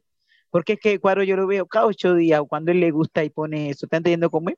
Que es que no solamente la vida se le acaba al que matan, sino que lo que deja la guerra. ¿Está entendiendo cómo es, mía? Y a raíz de eso yo sufro la presión, ya me duele hasta el pelo. Entonces, cosas. Sí, con esta situación uno queda, uno queda muy marcada porque, mire, yo tampoco, como dice Vicky, yo no sufría depresión, yo era una mujer fuerte, me sentía la más fuerte, me sentía, yo brincaba, saltaba por aquí. Hoy en día ya estoy sufriendo ya hasta en la columna, tengo problemas de columna, tengo problemas de, depresión, porque todo esto que uno está... Todo eso son los dolores que, que, que el cuerpo calla. Claro, cuando uno oye el pom, y uno, uno resalta y ahora sí hay buscar cómo esconderse. Entonces, esa, esa, esa zozobra nos tiene a nosotros acá prácticamente enferma. Entonces, por mucho que uno se la pique de valiente, está enferma, pero uno tiene que seguir adelante. Uno lleva la cruz a, cuesta. Exactamente, porque si nos quedamos en la cama tendida allí, nos vamos a seguir peor. Sí. y, eso es lo que nosotros decimos, ¿no? Pues si yo estoy así, ¿cómo estará mi vecina? ¿Ah? Eh, una vez a nosotros nos llevaron a, allá a Trujillo Valle, no sé si las chicas conozcan Trujillo Valle. Muchachas, ¿conocen? No, señora. Bueno, nosotros Pero hemos no estado en Trujillo. hablar de Trujillo, en la masacre que hubo de Trujillo. Sí, señora. Sí, sí, señora. Bueno, nosotras hemos estado allá y entonces pues oyendo pues las historias que nos cuentan las sobrevivientes mujeres de, de, de, de, de allá de Trujillo, entonces pues uno se pone a pensar, ay, yo que pensaba que yo nomás era la que tenía esta cruz tan pesada, pero realmente veo y miro que hay otras mujeres que tienen tres veces cruz más pesadas que otras, porque cuando esas mujeres empiezan a contarnos todo lo que pasó allá, me les quito el sombrero. No. Entonces, pues Claro. eso le da a uno como más valentía y más fortaleza, uno de seguir arropando a la compañera y seguir compartiendo y seguir en esto que uno lleva. Así que ahí vamos, mija, ahí vamos. Vamos viendo, dijo un cielo, y han cogido la mano. Sí, eh, lo que dice Fabiola y Vicky es cierto. Nosotras las mujeres pasamos por unas situaciones extremas que a ratos decimos de dónde sacamos nosotras fuerzas para poder fuerza. enfrentar tantas situaciones dolorosas y resistirlas. Porque no es solamente la pérdida del, de- del familiar, ser querido. eh, ahí está, eh, exactamente, el ser querido y todo eso. Ahí está Fabiola, a ella le mataron el hijo, ella lo vio matar y todo, ella, ella, ella le dio cristiana sepultura, ella sabe dónde está su hijo. Eh. Vicky, ella Sí, ma- también. le mataron el esposo, ella sabe dónde está, pero está sufriendo porque tiene un hijo que muy pequeño vio cómo le quitaron la vida al papá y no ha podido superar eso y está en una situación que esas son las secuelas de la violencia Sí. que no Claro. es solamente para uno como mujer, sino también para los hijos. Para los Pero hijos, también claro. está, exactamente, pero también está las, las mujeres, las esposas, las madres, las hijas de los que están desaparecidos, que no sabemos Sí. dónde están, no Pues sabemos yo creo qué ha pasado con ellos. Hay los días, muchas ¿no, preguntas. Marisol? Marisol, Exactamente. Y aparte, alguien de una sí, madre, y alguien aparte decía de eso, eso es un morir todos los días. Claro, porque uno en todo momento tiene presente a la persona. Aparte que a uno como mujer le toca lidiar con ese dolor, tragarse ese dolor y, de, Sí. y, y volverse fuerte ante esos hijos, porque cuando uno queda con unos hijos, les toca a uno sacar a esos hijos adelante. Sí, Y le de tripa le toca hacer unos un corazones. Exactamente, y volverse duro, volverse fuerte para que esos hijos puedan Puedan ser alguien en la obedecer, vida y obedecer. uno pueda, uno pueda guiarlos por ese camino. Imagina un contexto de violencia como lo ha sido Buenaventura y el barrio donde nosotros vivimos. Porque es que ese barrio donde nosotros vivimos, lo que es el barrio San Francisco, no es, no es un barrio eh, muy, muy, ¿cómo se dice?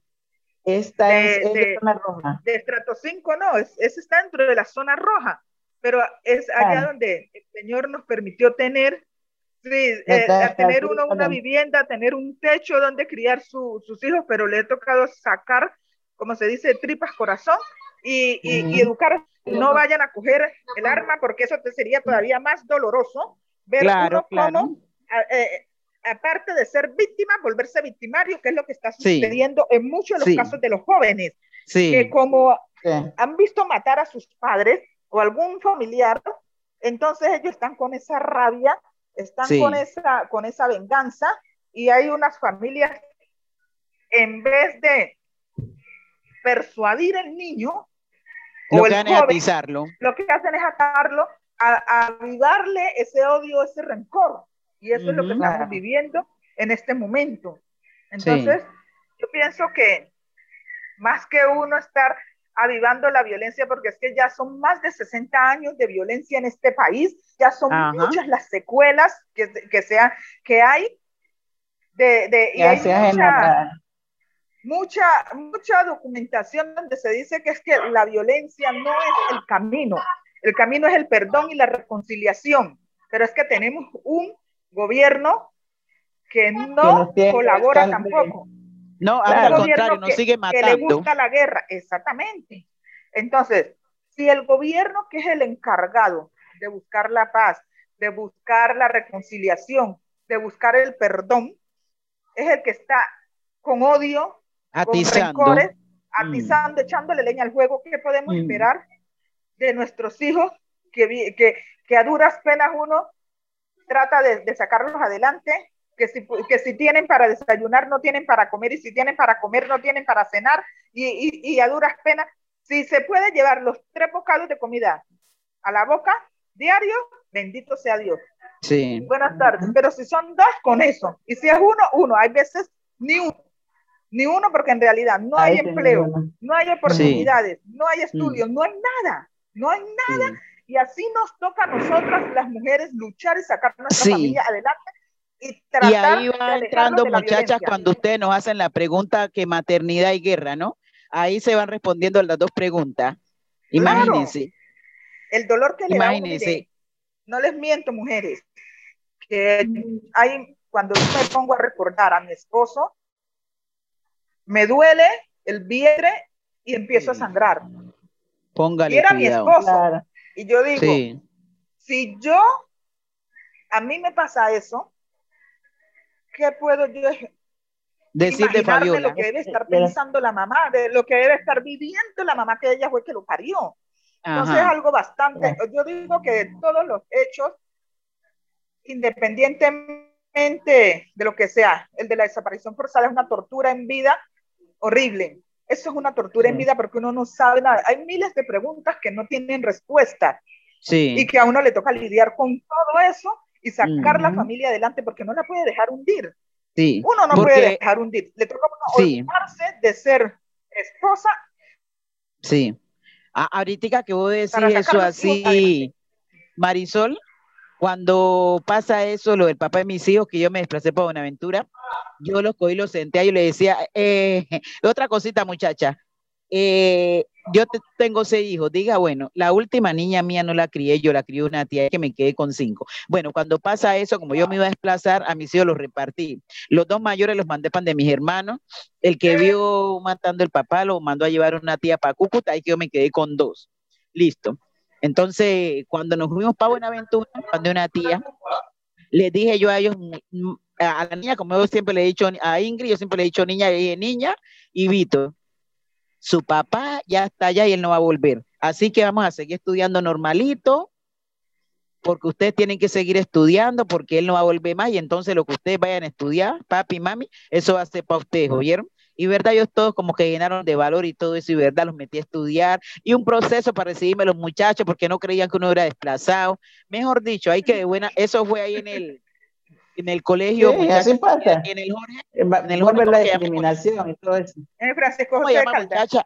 Es el núcleo, El, eso, el ahí, de de Jorge, Francisco José de Caldas. Caldas. Exactamente. Un problema, el rector no me quería que, eh, eh, recibir los peladitos, decía que yo que desplazada iba a ser, iba a ser porque no iba a chorrear, no iba, no iba descaperuzada, así no iba la gallinita, el marranito ahí al lado, no iba hedionda ni nada de eso. Pues Yo tenía que ir vestida porque no era un ser humano, ¿cómo iba a ir como loca? Claro, Bueno, exactamente. Entonces, de buena que allí me conseguí una maestra que ella había enseñado acá en Zaragoza, inclusive ella había sido profesora mía. Entonces le dije, ay, maestra Glay, le cuento que el, el, no me quiere creer lo que pasó allá en Triana y póngale cuidado que no me quiere recibir los niños. Me tiene dos semanas, vaya y venga, vaya y venga, y los muchachos me están atrasando. Entonces me dijo, no, estate tranquila que yo hablo con él y que verdad. Me dijo, vení mañana a ver qué te dije porque yo hablo con él ahora y verdad. El otro día fui, me dijo que sí, que fuera y pidiera eh, una constancia allá en la alcaldía y que la trajera él, que mandara los peladitos al otro día y que verdad yo fui. Bueno, entonces, verdad, yo cogí, lo senté a todo, eh, a los dos y dijo, sí, mamá, nosotros vamos a seguir estudiando, la niña eh, y Víctor, que verdad, ellos siguen estudiando. Muchacha, y cuando yo los mandaba para la escuela, yo me quedaba solita ahí, que no había nadie, yo lloraba, lloraba, Claro. es decir, me ahogaba, me está entendiendo cómo es. Déjelo allí. ¿eh? Porque es que las chicas de Bogotá que nos están ¿Le escuchando? Esta guerra no nos ha dado tiempo de llorar nuestros muertos. Ahí está Marisol que lo sí es diga verdad. y ahí está Fabiola que lo diga y estoy yo que lo diga. Porque es que por lo menos al mío no pudimos hacer la última noche. Nomás a duras penas él hizo el velorio. A duras penas se le rezaron unas misas en la iglesia y nosotros no estamos acostumbrados a eso. Nosotros estamos acostumbrados a hacer su novenario y a hacer la última noche. Su última noche, exactamente, para despedir el alma. Esta guerra Sí. nos ha llevado que no ha quedado tiempo llorar nuestros muertos. Y así como, como, como, como Marisol dice, yo también a veces que estoy nostálgica, yo me quedo acá en la casa y yo lloro, lloro, yo, yo sé Claro, que es desahogo, me siento bien. Eso no se le pasa a uno. Yo también, Pero- mi hijo tiene 14 14 años de asesinado y yo a como dice el, a como dice, a como dice el disco, pero yo nunca pensé que doliera tanto. ¿O yo?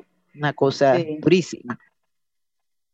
Sí, por, por, lo menos lo que dice la compañera, así, yo tengo, mi hijo tiene 14 años asesinado, y yo todavía lo lloro, todavía, mucho lo pienso y todo eso, entonces yo a veces me... Sí, y a mí me, afectó, muchachas, tanto eso, muchachas, ustedes que me están oyendo y todas somos mujeres, me afectó tanto, tanto, tanto, tanto, que yo no volví a coger más marido. Novio sí tengo, pero marido a mi casa, acá, para que venga a mandarse a mi casa, no, no cogí más marido nunca más. Ya de 21 claro, años. Así y es. yo no.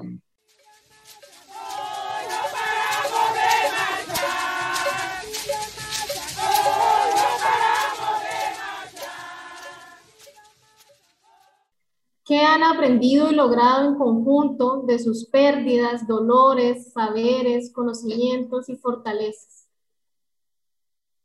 Pues yo, ahorita le voy a preguntar a esta muchacha, pues lo que hemos aprendido sobre todo esto que nos ha pasado, eh, a raíz de eso nos hemos conocido con todas estas muchachas que ya somos familia, familia grande, familia extensa, porque yo nunca pensé llegar a tener tanta familia como este poco de vieja. ¡Ah! Mejor dicho, tanta familia, familia extensa. Eh, me ha dado una enseñanza tan bonita, muchachas, que cuando eh, Fabiola me cuenta lo de su caso y yo le cuento lo de mi caso y Congolino me cuenta su caso y yo le cuento lo mío. Eso es una hermandad tan bonita que hemos tenido, muchachas, que nos, nos volvemos hermanas, nos volvemos amigas, nos volvemos psicólogas, nos volvemos psiquiatras, nos volvemos sanadoras, nos volvemos solidarias, nos volvemos fortaleza, nos volvemos eh, minga, nos volvemos tonga, nos volvemos de todo, mija, de todo. Eso lo es una sororidad entre nosotras como mujeres. Exactamente, mija. Así que eso ha sido una fortaleza. Y yo creo que una de las cosas que nos ayuda a todas nosotras, las que estamos, las tres que estamos hablando, eso ha sido una fortaleza para nosotras sostenernos. Fabiola se sostiene en mí, yo me sostengo en Marisol y así nos vamos sosteniendo todas, mediante la palabra y mediante lo que venimos haciendo y con las otras chicas también. Ha sido un aprendizaje, una enseñanza, un placer haberlas conocido y todo eso, porque yo creo que yo no había sido capaz de llevar esto sola. Sí, de todas formas sí es algo que nos, a nosotros nos ha dado mucha enseñanza. Porque sí, y nos ha unido como dice la compañera Vicky, no tenemos, la, no tenemos el tipo de sanguinidad, pero somos una familia extensa y eso nos ha dado, nos ha abierto puertas para estar en otros espacios y conocer otras, otras lideresas que también tienen, porque nosotros siempre, cuando me pasó a mí, yo decía, yo, pues a mí, ¿por qué? Yo sola, ¿por qué? Porque yo pensaba que era la única que tenía mi problema y no sabiendo que hay otras que tienen otros problemas. que ahí está poquita. Tienen cosas más diferentes, pero estamos en el mismo dolor, ¿sí? Entonces, a través de estos, de estos, procesos nos hemos fortalecido, porque la una le, da la, le coloca el hombro a la otra para que llore allí, le da el abrazo, la caricia, le da una agüita aromática, una agüita, un café, lo que sea, y la estamos, y la, y la estamos acompañando. Entonces yo creo que esto, y cuando no estamos presentes, estamos por el, por el, por el aparatito, como dice Vicky, hola Vicky, ¿cómo está? Hola Mari, ¿cómo va? Hola Fabiola. El aparatico ese. El animalito. El animalito, y nos estamos comunicando sí, allí, sí. sabiendo, a, a, para preguntar cómo están las compañeras, así sea sí. que no estemos, pero estamos desde la distancia, estamos allí acompañando, y cuando me le duele algo a Mari, me duele a mí también, cuando le duele a Vicky, a mí también me duele, cuando a mí me duele, le duele a Vicky, todas esas cosas, eso es como una cadena, ¿sí? Entonces, uh -huh. esa cadena de hermandad que hemos formado, eso nos ha fortalecido, nos ha transformado a seguir haciendo mensajera, sí, como dice la compañera Vicky, siendo doctora, siendo consejera, siendo psicóloga, siendo de todo, terapéutica, porque tenemos de todo, hasta los masajes nos damos, hacemos, brincamos, saltamos, lloramos, pero estamos allí, ¿sí? Entonces yo creo que eso es algo que a nosotras nos hace más fuertes a través del dolor que llevamos, pero nos fortalece. Y eso nos sí. ha, y la unión que llevamos nos ha, nos ha consagrado. Entonces seguimos en estos procesos por esa unión que tenemos, porque somos unas mujeres sí. raca, como eh, siguiendo la línea de Vicky y de Fabiola, eh, los saberes que se tenía, que de pronto teníamos nosotras, eh, han podido salir para otro espacio para alimentar a esas otras compañeras, ayudar, porque a raíz de todos esos dolores hemos podido eh, entender que no somos solamente las mujeres de Buenaventura, eh, zona urbana, zona rural, las que hemos sufrido el conflicto de los diferentes grupos armados, porque ahí no vamos a hablar de X o de Y, de, los diferentes grupos armados. Todos sí, de los legales y los ilegales. Exactamente. Entonces, asimismo, con otras compañeras, porque yo creo que algo que, que nos ha unido más es tener las organizaciones y poder hacer, eh, compartir con otras mujeres de, otros, de otras organizaciones, poder entender, poder eh, comprender, poder escuchar, porque lo más importante es escuchar, porque hay veces nosotras no necesitamos que nos hablen, solo que nos escuchen, que nos escuchen poder, y poder salir, poder dejar salir todo eso que tenemos en el corazón, que nos está doliendo, que nos está ataragantando y que no tenemos eh, en quién confiar, pero que entre nosotras hemos encontrado esa confianza y hemos podido eh, hablar, hemos podido, eh, como decimos, confesarnos nuestros dolores. Aquí no es confesar los pecados, sino confesar nuestros dolores, confesar nuestras tristezas, confesarnos entre nosotras y entender que el dolor de ella es el dolor mío, aunque sea diferente, pero es el dolor tuyo, es abrazarnos, es darnos una palabra de, aliento después de que ya escuchemos y qué vamos a hacer, qué vamos a seguir, porque ahí no, no para todo. Ya te escuché, ya te abracé, ya te di la palabra de aliento y qué sigue ahí. Animarnos a seguir adelante y a buscar a otras mujeres que igual a nosotras necesitan que las escuchemos y poder ayudar. Nos fortalecemos entre nosotras para seguir ayudando a otras, porque cada día van saliendo nuevas mujeres que no van a ser capaces de, de solas de superar este dolor y vamos a estar nosotras allí. Nosotras vamos a hacer esos pilares porque ya sabemos cómo, cómo ayudarlas a superar ese dolor, porque es que solas no podemos. Sí, y sin embargo hay unas mujeres que ya nos ha, ya nos ha ido muriendo. Hay mujeres que ya nos ha ido muriendo. La pena moral las ha ido matando. O las enfermedades, las enfermedades también. Sí. Entonces todo eso, es que vea, ha hecho tanto estrago el conflicto armado, no solo en quitarnos nuestros, nuestros seres queridos. No me disfrazea palabrita bonita, la guerra. Bueno, esa guerra indolente, esa guerra injusta que ninguno de nosotros pedimos vivir, pero que nos, nos, tocó vivir, nos tocó vivir. Y mire, y, y se, y se, y se un acuerdo de paz. Haya sido como haya sido, pero había una oportunidad de, de, de, de ir construyendo una paz para esas generaciones que y el Señor tiene cerrados los ojos y dice que no. Vea, Santo le está diciendo que a la hora que quiera puede seguir con eso. Y él dice que no, claro, como la como la guerra la que da plata. Y como no son los hijos de ellos los que están muriendo, sino los hijos de nosotros, los hijos de los indígenas y de los negros, es que yo siempre digo lo mismo, son los negros y los indígenas los que se están matando y no son los hijos de ninguno de, de la élite. Entonces ese es que y, y, por ahí mismito nos estamos muriendo nosotras, porque cuando nos matan un familiar, un hijo principalmente, porque ustedes imaginan, cuando uno se da cuenta que está en embarazo, la alegría, eh, no, no sabe uno el momento en que ya empiece a patear. Y cuando empieza a, patear, a, patear, esa alegría, esa patadita, mejor dicho, cuando nace, cuando le cogen los dolores, ay, yo ya no vuelvo a parir más que yo no sé qué. ¿Quién dijo eso? Exactamente, y esa alegría, y, y usted se desvive por, por, educar a su hijo, por criarlo, por cuidarlo, cuando está enfermo con una cosa y que la otra, iba el, que la escuela, que el jardín, que una cosa, y va uno viviendo todo ese proceso. Todo ese Vea, proceso, Marisol, ¿ya? Marisol, oí por lo que es la cuzumba. Esto dijo una ¿Qué? cuzumba después que se vio preñada. Apenas me salga eso, me pego otra cuzumbiada. Me llega usted, no diga la cuzumbiada, así no ha pasado. Exactamente. Exactamente. Y cuando llega pasamos el dolor, decimos, ay, ay, no, otro, así es. Eh, hombre, seguimos, seguimos la es que, es que mire, nosotras el dolor de uno traer un hijo al mundo es cosa seria. Claro. Pero eso lo recompensa Y, cuando y, usted y, tiene y, uno no en la- es que, en ahí hay una- oye, Marisol, ya hay una que se queda muerta en, en el camino. Claro, las que No, mueren, así. sí, por Sí. al hijo, pierden la vida.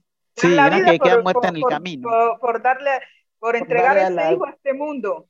Sí. Pero es la mejor recompensa, un hijo, para que claro. unos desadaptados, porque en este momento no son los jóvenes los que están en la primera línea, los desadaptados, los vándalos, no. Son esa élite, esos son los desadaptados, esos son los vándalos, porque le han quitado el futuro a esos jóvenes que están exigiendo su derecho. Y nos están reclamando a nosotros por haber permitido que, nos, que eso, eso, esos derechos se hubieran castrado años atrás. Así de sencillo. Y no Pero bueno, como le no había- está viendo como le estaba diciendo una de las que están hablando, reclamando sobre lo de la que pasó ahora que están tumbando la ley, lo de la matrícula cero, ¿no? Que le decían, "Ah, vayan a estudiar, vayan a estudiar bruto, vayan a estudiar, mándalo, vayan a estudiar. Imagínense hasta dónde llegan, son tan ignorantes, que son más Ajá. ignorantes que los que, están- que los que no han estudiado. Porque los que Ajá. están en primera línea, no se crean que todos son ignorantes. Allá hay gente que tiene No. poder y que, y que- y que tiene su- sus estudios académicos bien grandes, sino que no le han Sí. dado la oportunidad de llegar a un espacio donde puedan ellos hacer lo que puedan hacer por su pueblo. Y entonces ellos Claro. están allá, hay unos que han llegado allá porque le han comprado los títulos, le han comprado todas esas cosas para llegar allá, entonces le mandan a, los- mandan a los que sí saben estudiar, que vayan a estudiar, que deben de ser vándalos. Imagínense, Ajá. la ignorancia, ¿no? Sí, es que la ignorancia es atrevida. Y como estamos en Colombia y en Colombia todo se, se vale, Todo, todo se vale, claro. Exactamente. Nosotras como- queremos darles las gracias por darnos a conocer en palabras tan emotivas y tan hermosas la valentía y el coraje que cada uno de ustedes tiene para defender sus derechos, defender sus hijos y defender al pueblo. Eh, creo que lo último que ustedes nos han mencionado es el cierre perfecto para esta conversación y solamente nos queda darles las gracias por permitirnos hablar, hablar y conocerlas, eh, escucharlas. Ese es un espacio que, que a nosotras también nos llena de mucha, de mucha valentía para seguir adelante y para seguir apoyando todos esos ejercicios de resistencia que tenemos que dar a todos los colombianos en este momento. Sí. Les damos muchísimo amor, eh, las abrazamos eh, y les damos Gracias. toda, toda nuestra gratitud por defender a sus hijos y por defender, por defender a los bonaerenses. Ya, yo Bueno, lo único que les digo, niñas, eh, Angélica y la otra compañera que está ahí, ¿cómo se llama? Paula, Paula. Paula. Paula. Y la otra, que no sé si la que dejó las preguntas. Kiomari ¿Cómo se Stray llama? Zulma.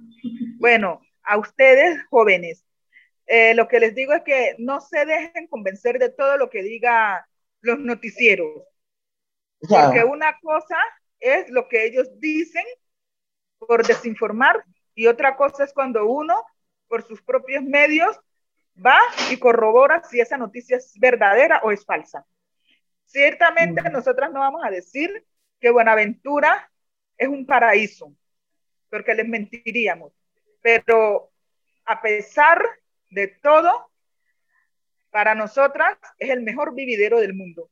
Buenaventura Sí. es el mejor vividero del mundo. A pesar de todas nuestras, nuestras necesidades, yo, por ejemplo, yo como, como Marisol, yo no cambiaría mi Buenaventura por nada Sí. mi Buenaventura, allá me siento libre, allá me siento querida, allá tengo mis amistades, tengo a Vicky el día que yo quiera irme para allá, para ese festival del biche que ya le están haciendo La promoción, la promoción. sí. exactamente, y toda esa, esa comida, la comida, el currulao, la música, la, mejor dicho, yo mi Buenaventura no lo cambio por nada. Y las invito, las invito para que vengan a conocer a Buenaventura, no por lo que digan los noticieros o la prensa, sino para que ustedes mismas lo vivan, porque como dice el eslogan del Carnaval de Barranquilla, El que lo vive, es que lo siente. Entonces nosotros le, le decimos, si ustedes vienen a Buenaventura, vivirán una experiencia que cuando se vayan Ah, para que conozcan el mar. Exactamente. Oh, pero es que a nosotros nos han vendido una imagen de Buenaventura Pero es que Buenaventura no es comparado con lo que nos han dicho, Buenaventura es mucho más que eso. Y además, como está la cosa, en toda parte pasa cosa. Ve. Exactamente. En toda Colombia, pasa cosa. Colombia, toda Colombia es insegura. Entonces, Muchas pues, gracias por esa invitación. Sí. Buenaventura también es turismo, también es música, también son mujeres. Exactamente. Sí. Sí. Les agradecemos muchísimo por, por permitirnos hablar con ustedes. Muchas gracias. Se acabó esto tan rápido. se pasó volando. Ah, para que vean. Ya habrá una próxima oportunidad, Vicky, no se preocupe que habrá una próxima oportunidad. verlas y escucharlas.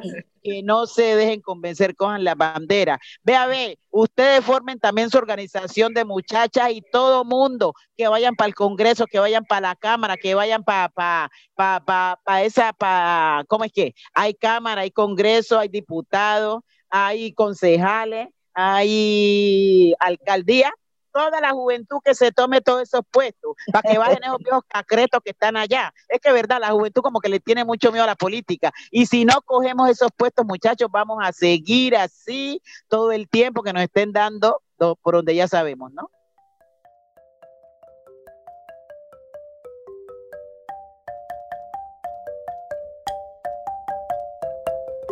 Ya llegó la gente de Naya y